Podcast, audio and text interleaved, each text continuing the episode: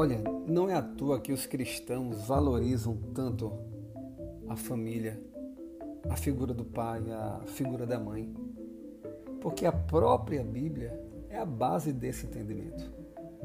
Em vários momentos das Escrituras, Jesus dirigiu-se a Deus e o chamou de Pai. Daí a importância da figura do Pai.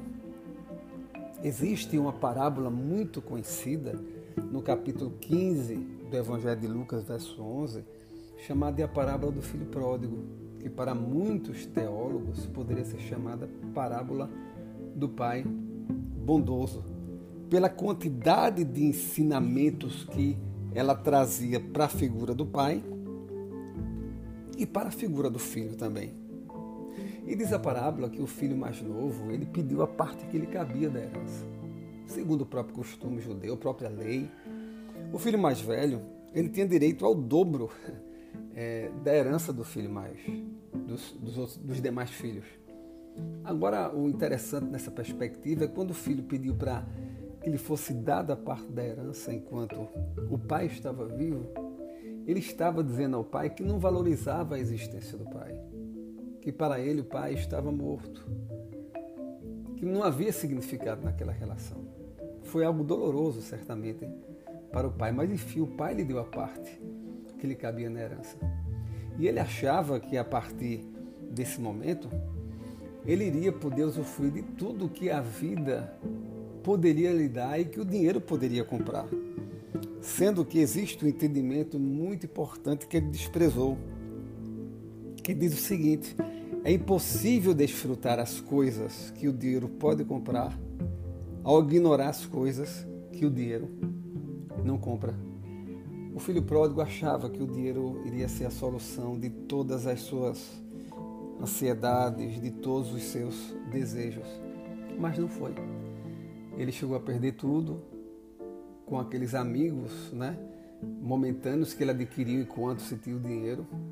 Inclusive chegou a trabalhar com porcos na criação de porcos, segundo o texto, e tinha o desejo de se alimentar com o alimento dos próprios porcos. Foi quando ele lembrou da bondade do seu pai, né?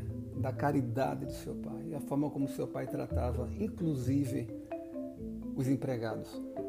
Mas o texto traz algumas características assim bem interessantes, porque fala que o pai, apesar de ter ficado é, certamente triste né, pela ação do filho, é, ele nunca desistiu desse filho. Diz o texto que o pai ele ficava observando todo dia se porventura o filho vinha voltando para casa, retornando para casa. No versículo 20 diz: E levantando-se, o filho foi para o seu pai. Vinha ele ainda longe quando seu pai o avistou e, compadecido dele, correndo o abraçou e o beijou. Mesmo o filho tendo agido de maneira errada, o pai, mesmo percebendo isso, não deixou de amá-lo. Olha, tem uma coisa muito interessante. A geração seguinte sempre acha é, que sabe mais que a geração anterior. Isso é comum. Porque as descobertas se dão né, cotidianamente. Logo é comum o filho, o neto, achar que tem mais sabedoria que o pai, que o avô, e por isso às vezes despreza até o ensinamento.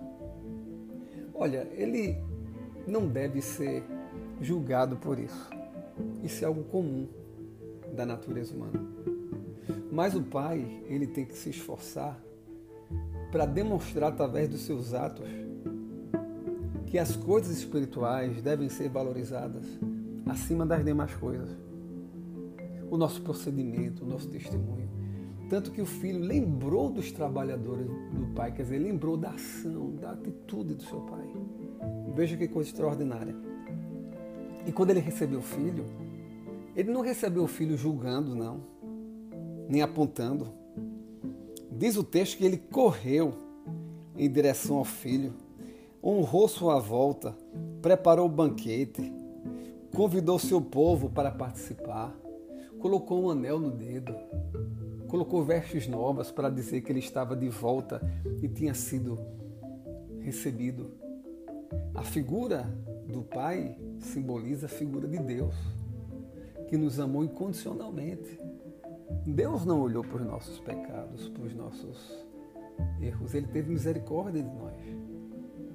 Agora é importante o filho, olhando também para esse texto, perceber e valorizar as coisas que o conhecimento nem o dinheiro pode comprar.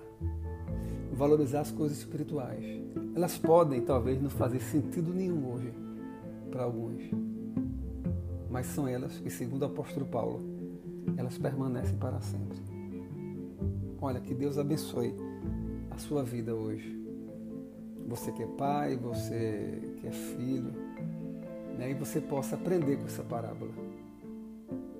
Como pai, sempre amar, sempre dar um bom testemunho. Né? Nunca é, achar que o erro do seu filho foi maior do que o amor que você tem por ele e que deve ter por ele. E você, filho, entenda também a importância da figura do pai. Aquela figura, às vezes, perseverante, de oração, né? que fala mais das coisas espirituais do que das coisas materiais. Ele sabe o que está dizendo. Que Deus abençoe a sua vida no dia de hoje. Em nome de Jesus.